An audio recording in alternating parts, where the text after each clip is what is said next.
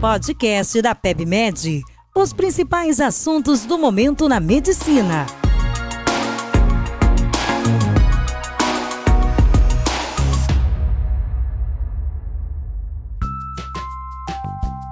Bem-vindos a mais um episódio. Meu nome é Vinícius Zoffoli e a gente vai conversar hoje sobre intoxicação por MDMA. O MDMA é uma metanfetamina, é a 3,4 metileno de oximetanfetamina, que também pode ser chamado de êxtase ou de mole. Essa droga age aumentando a liberação de noradrenalina, dopamina e serotonina no sistema nervoso central e também inibindo a recaptação pré-sináptica dessas drogas. O início de ação começa de uma a duas horas depois da ingestão e pode durar até seis horas. Como a gente tem um aumento de noradrenalina e dopamina no sistema nervoso central, a gente tem alguns sintomas que são adrenérgicos, já que essas substâncias são simpático-miméticas. E como a gente tem também malinérgicos. Vou dar aqui alguns exemplos. Por exemplo, o que, que são sintomas adrenérgicos relacionados à noradrenalina e dopamina? A hipertensão, taquicardia, hipertermia relacionados à droga e também o efeito estimulante do sistema nervoso central, né? A agitação, a euforia dos usuários da droga. O que, que são sintomas serotoninéticos? Ah, os próprios sintomas da síndrome serotoninética, que é uma complicação grave dessa droga, e também a SIAD. Qual um grande problema que a gente tem? A apresentação clínica dos pacientes é muito variável e em grande parte porque a gente tem mais de 100 drogas similares né, que são vendidas como MDMA. Como é uma droga ilegal, não existe nenhum tipo de controle de qualidade nem de produção. Então a gente tem diversas substâncias semelhantes que são vendidas como MDMA. A gente também não tem nenhum tipo de controle da dose em cada comprimido, então o paciente pode estar tomando uma quantidade X ou 10X, a depender do comprimido que ele tomou, do fornecedor que ele comprou. Isso é muito variável, não existe nenhum tipo de controle de qualidade. Então pode ser que o paciente se intoxique com um comprimido, com meio comprimido. E um outro problema que existe é que, como é uma droga cara, a gente tem muitas outras drogas que são vendidas como se fossem MDMA, mas não são isso. Tá? E podem causar intoxicações diversas. Nos Estados Unidos, por exemplo, um grande problema é fentanil vendido como se fosse MDMA. E bom, a gente tem efeitos adversos leves relacionados à droga e tem efeitos adversos mais graves, né? Pode ser que o paciente intoxicado chegue com quadro leve, por exemplo, só com agitação, diaforese, náuseas, uma hipertensão e taquicardia, mas sem repercussões ou mesmo uma ataxia. Mas a gente tem alguns efeitos adversos graves, e eu gosto de separar isso por sistemas, indo da cabeça aos pés do paciente, começando pelo sistema neurológico. Essa droga, né, durante a intoxicação, né, a intoxicação pelo MDMA, pode causar, por exemplo, hipertermia, que é uma complicação grave, tá? O paciente pode ficar com temperatura acima de 41 graus, e isso pode ser tanto pelo efeito serotoninérgico da droga, mas também pelo paciente estar tá fazendo exercício, né? Por exemplo, estar tá usando a droga no contexto de rave, de ficar em pé e fazendo exercício por períodos prolongados, isso também promove hipertermia, e também dependendo do ambiente que o paciente estiver, ele pode ter ainda mais chance de ficar com uma hipertermia. E o problema da hipertermia é principalmente duas é, coisas que são causadas por ela. Uma é coagulação intravascular vascular disseminada, CIVD, e a outra é rabdomiólise induzida pela hipertermia, que pode causar hipercalemia, que pode causar lesão renal aguda também. Uma outra complicação neurológica da droga é o AVC hemorrágico induzido pela hipertensão.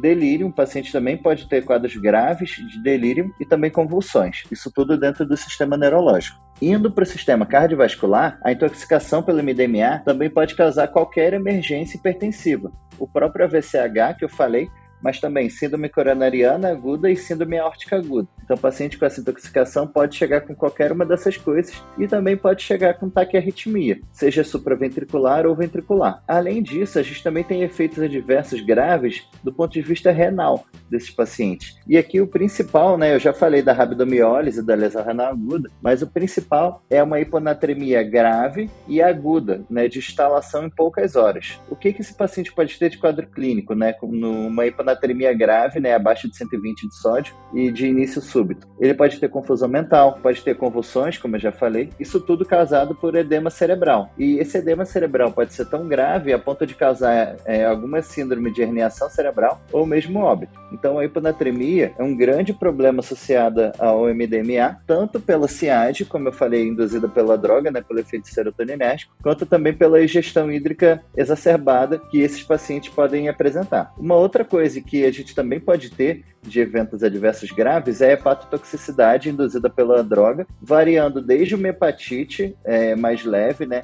só com elevação de TGO e TGP, mas também necrose centrolobular, hepatite fulminante e também efeitos a longo prazo, como fibrose hepática, tá? Então fica atento se esse paciente não está se queixando de náuseas, de quiterícia, dor abdominal, que ele pode sim estar tá tendo uma hepatite fulminante pela droga. Comentei um pouco sobre a síndrome serotoninérgica e eu acho que vale a pena a gente falar um pouquinho mais sobre ela, porque é uma coisa, é uma complicação grave da intoxicação pela MDMA, principalmente se o paciente já usa alguma droga, aumenta o nível, o, o nível de serotonina serotonina, né, sistema nervoso central. Por exemplo, o paciente que usa inibidor de recaptação de serotonina, né, como antidepressivo, ou o paciente bipolar que usa DIT, são pacientes com maior risco de síndrome serotoninérgica. Essa síndrome é ela tem principalmente três coisas, né? Que é a disfunção autonômica, a hiperatividade neuromuscular e alteração do estado mental. A disfunção autonômica vai se manifestar com a própria diaforese, hipertensão, taquicardia, hipertermia, vômitos e diarreia. Tudo isso aqui é disfunção autonômica. Já a hiperatividade neuromuscular vai se manifestar como clonus muscular, clonus ocular, é, tremores, acatisia, né?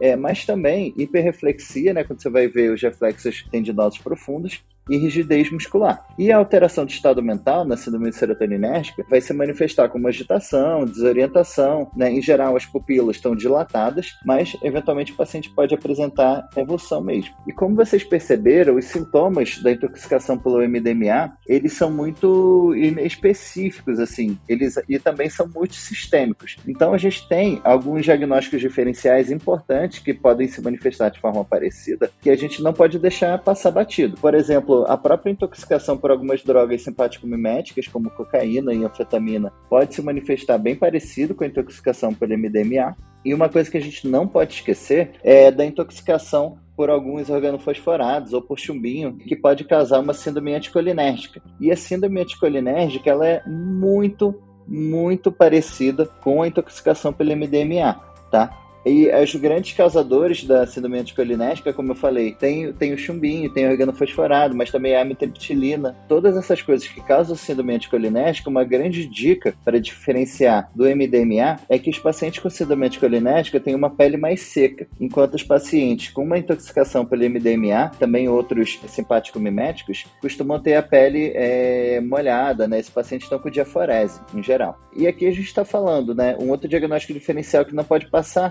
infecção né, de sistema nervoso central, meningite e meningoencefalites, né? Porque a gente está falando de um paciente que está confuso ou rebaixado e com febre. E a gente sempre tem que pensar em infecção de sistema nervoso central se o paciente está com alteração do estado mental e febre. Então, muitas vezes, esse paciente vai ganhar uma coleta de líquor, né, uma punção lombar, só para descartar a infecção do sistema nervoso central, mesmo que tudo sugira intoxicação exógena, tá bom? Então, o que, que eu tenho que fazer assim quando o paciente chega para mim? Eu vou falar um pouquinho do manejo mas eu quero falar primeiro dos exames complementares que a gente tem que pedir para esse paciente assim que ele chega no PS. O que, que eu não posso esquecer de cara? É eletrocardiograma.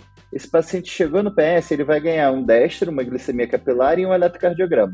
E o eletrocardiograma é importante não só para descartar que eu tenho uma síndrome coronariana aguda, mas também para ver o intervalo QT, para ver se eu tenho um alargamento do QRS, que são coisas que podem é, ser causadas por outras intoxicações. Então, eu tenho que ficar muito de olho no eletro. Em alterações relacionadas à isquemia, alterações relacionadas hipercalemia, inclusive apiculamento de onda T, alargamento de QRS, mas também há um intervalo QT que pode ser prolongado em vários tipos de intoxicação e o paciente que toma MDMA ele pode ter tomado outras coisas junto. Bom, o que, que você vai pedir de laboratório para esse paciente? A gente precisa pedir uma glicemia, a gente precisa pedir função renal, ou seja, ureia, creatinina, a gente precisa também pedir eletrólitos, sódio, potássio, magnésio, cloro, calciônico. Desses aqui a gente comentou que o sódio é muito importante porque eu passei hiponatremia. O potássio é muito importante porque ele pode estar alto no contexto de rabdomiólise. Esse paciente geral ele está grave, né? Então e ele está com febre, ele está taquicárdico. Então é um paciente que mesmo que você ache que é intoxicação, é difícil descartar um quadro séptico, né?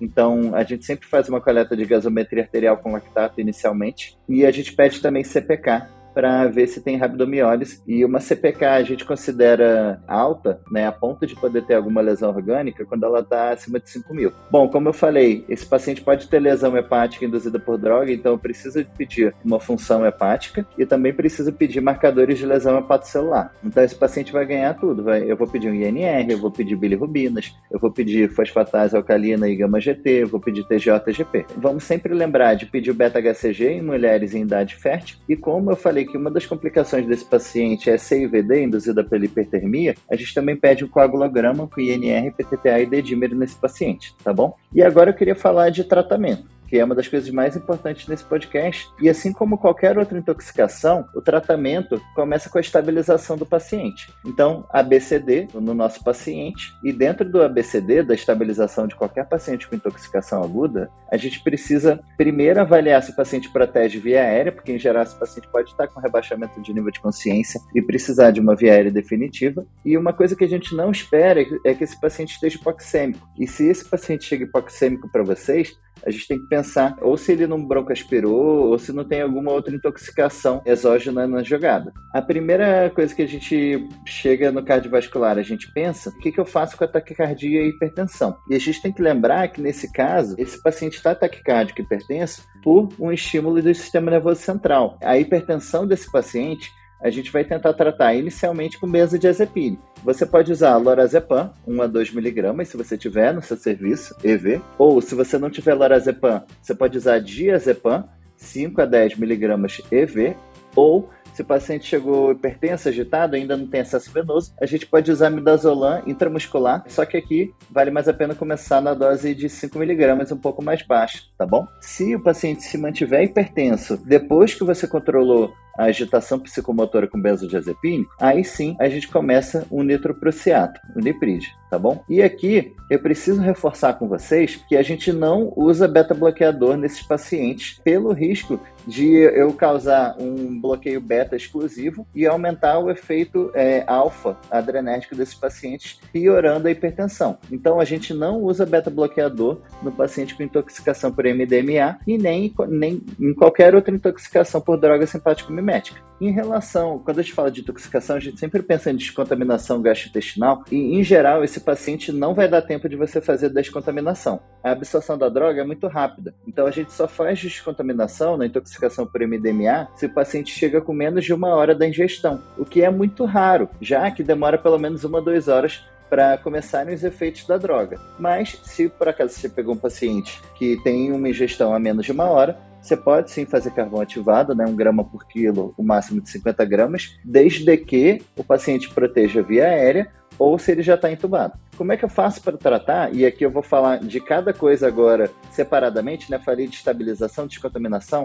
Agora eu vou falar o tratamento separado de cada complicação do MDMA começando pela síndrome coronariana aguda. E a síndrome coronariana aguda, do, causada pela intoxicação por MDMA, a gente trata igual a intoxicação por cocaína. Ou seja, a gente trata com benzodiazepínico para melhorar a agitação e a hipertensão, igualzinho às doses que eu já falei agora, né, dos benzodiazepínicos. A gente faz sim AS e a gente pode sim usar tridil para controle de dor torácica, para controle de dor anginosa. Porque, em geral, essa síndrome coronariana aguda é causada por vasoespasmo. E aqui, mais uma vez, eu vou reforçar que a gente não usa beta-bloqueador na síndrome coronariana aguda causada por intoxicação por MDMA ou por cocaína, pelo risco de piorar o, o efeito alfa dessas drogas, tá bom? Como é que eu trato então agora efeitos adversos em termos de sistema nervoso central do MDMA? Primeiro, como é que eu trato a agitação? Mais uma vez, aqui o benzodiazepínico vai ser a droga de escolha nessas mesmas doses que eu já comentei. E é muito importante a gente não usar antipsicótico nesse paciente. Esse paciente pode chegar agitado, mas não é para a gente fazer aldol, não é para a gente fazer quetiapina, não é para usar antipsicótico. Por quê? Os antipsicóticos podem piorar a hipertermia desse paciente, pode prolongar mais o QT desse paciente e também pode reduzir o limiar para crise convulsiva. Então, a agitação desse paciente vai ser tratada com benzodiazepínico e a gente não vai usar antipsicótico. Em relação à hipertermia, mais uma vez, como eu estou falando, esse paciente ele não tem tecnicamente febre, ele tem hipertermia. Antipirético não vai funcionar nesse paciente. O que a gente vai fazer se o paciente tiver com uma temperatura muito elevada é resfriamento ativo, seja com gelo,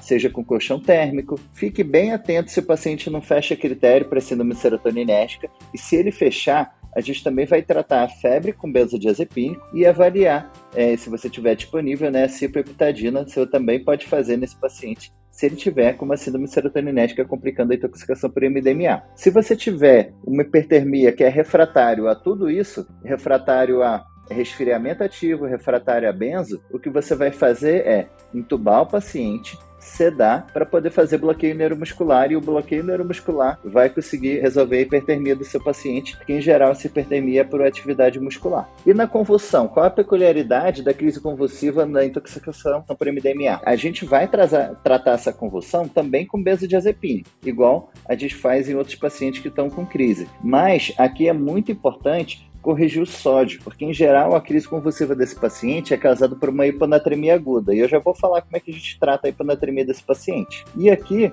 é, como a crise convulsiva é causada por um desbalanço entre neurotransmissores excitatórios e inibitórios, não faz sentido a gente usar fenitoína. Nesse paciente, a gente evita usar fenitoína, porque a crise convulsiva dele não é causada por instabilidade elétrica neuronal, e sim por um desbalanço entre neurotransmissores excitatórios e inibitórios. Vamos lá então agora para a hiponatremia. A hiponatremia, nesse caso, a gente trata parecido com qualquer outra hiponatremia. Quando a hiponatremia é leve, ou seja, sódio acima de 130, ou hiponatremia moderada, né, que é o sódio entre 120 e 130, mas sem sintomas graves, o que a gente vai fazer é restrição hídrica desse paciente. Porque a hiponatremia da intoxicação pelo MDMA, ela passa conforme o efeito da droga passa. E costuma ter resolução espontânea em 12 a 24 horas. Então a gente só vai fazer restrição hídrica e mais nada. E quando eu tenho uma hiponatremia grave, ou seja, sódio abaixo de 120, ou uma hiponatremia moderada, ou seja, entre 120 e 130, mas com sintomas graves, né, sintomas neurológicos, o que, que a gente faz? Nesse caso, a gente vai sim fazer a alíquota de NSL 3%. E aqui, a minha sugestão é que você não fique calculando quanto eu vou fazer para variar tantos MECs de sódio. Não é para fazer isso, gente. Esse paciente ele tem uma causa de hiponatremia que pode corrigir espontaneamente de forma rápida. E se você ficar fazendo muito sódio para esse paciente, pode ser que ele faça uma baita hiponatremia quando a SIAD dele resolver espontaneamente. Então, qual é a melhor abordagem na hiponatremia grave desse paciente? Faz uma alíquota de 100 ml de NSL 3%, e dosa o sódio de novo. Ainda está baixo? Faz uma nova alíquota de 100 ml de NSL 3% e dosa o sódio de novo. Ah, mas demora muito para sair o resultado do sódio. Não tem problema. Se você subiu 2, 3 MECs de sódio desse paciente, você já tirou ele da iminência de convulsão, da iminência de herniação cerebral, e aí você não precisa ter pressa para corrigir esse sódio. Tem que ter cuidado, porque quando a SEAD passa, o sódio desse paciente estoura. E aqui só uma dica, como eu monto o NSL 3%, a gente não tem essa solução pronta. O que eu sugiro para vocês é montar uma solução com 100 ml de soro fisiológico, né, NSL 0,9%, pega aquela bolsinha de 100 ml de NSL 0,9% e coloca dentro dessa bolsinha uma ampola de, 100, de NSL 20%, que tem 10 ml. Então eu vou pegar aquela bolsinha de 100 ml de soro fisiológico e botar uma ampola que tem 10 ml de NSL 20%. Isso vai dar uma solução que tem quase 3% de NSL. E fica mais prático do que ficar fazendo esse monte de coisa que o pessoal fala por aí de pega 500 ml de soro fisiológico, tira 55 ml de dentro dele, coloca 55 ml de NSL 20%. Isso dá errado, gente. Isso é coisa de quem não faz isso na prática. Pega um soro fisiológico de 100 ml, coloca uma ampola de NSL 20%, sua solução vai ter quase 3%, está mais do que bom para esse paciente. Beleza. Agora, interno ou não interno esse paciente? Se o paciente chega com alguma complicação grave, ele precisa ser internado em UTI. Ou seja, se ele tem síndrome de serotoninérgica, se ele tem hipertermia, AVCH, síndrome coronariana aguda, síndrome órtica aguda, se ele tem hiponatremia grave, todos esses casos precisam ser internados em UTI. Quem que eu vou dar alta? O paciente que não tem nada disso, tá? Tem sintomas leves, não tem nenhum sintoma grave, e que está em observação pelo menos 6 a 8 horas. Então, esse paciente que chega sem sintomas graves, eu vou deixar ele em observação no PS por 6 a 8 horas e depois eu penso dar alta. Uma dica final que eu queria deixar aqui para vocês é: se você não tem mão disso, e muitas vezes a gente não tem porque não é uma coisa que chega todo dia, o que eu sugiro para vocês é: chegou um paciente desse, liga para o CEATOX. A gente tem o CEATOX, que é o Centro de Atendimento de Intoxicações, que é público, é gratuito, é o atendimento, e a gente tem a possibilidade de ter alguém que está de plantão 24 horas para te auxiliar no atendimento desse paciente. Eu cheguei no plantão, chegou um paciente desse para mim, liga para o CEATOX e pede ajuda. A gente tem o CEATOX nacional, que é o 0800 722 6001. E a gente tem o CEATOX aqui do Hospital das Clínicas da USP, que também é 24 horas. A gente tem dois telefones, que é o 3069 8571 e o 3069 8800 então, essa é a minha dica final. Você não precisa decorar nada disso do que eu te falei aqui. Se você sair desse podcast pensando nisso, chegou uma intoxicação, seja por MDMA, seja por qualquer coisa. Eu não tenho segurança do que fazer, eu tenho que pensar em pedir ajuda para um centro de intoxicação. O pessoal vai ter maior, o maior prazer de te ajudar a cuidar do seu paciente. Um abraço, até o próximo episódio.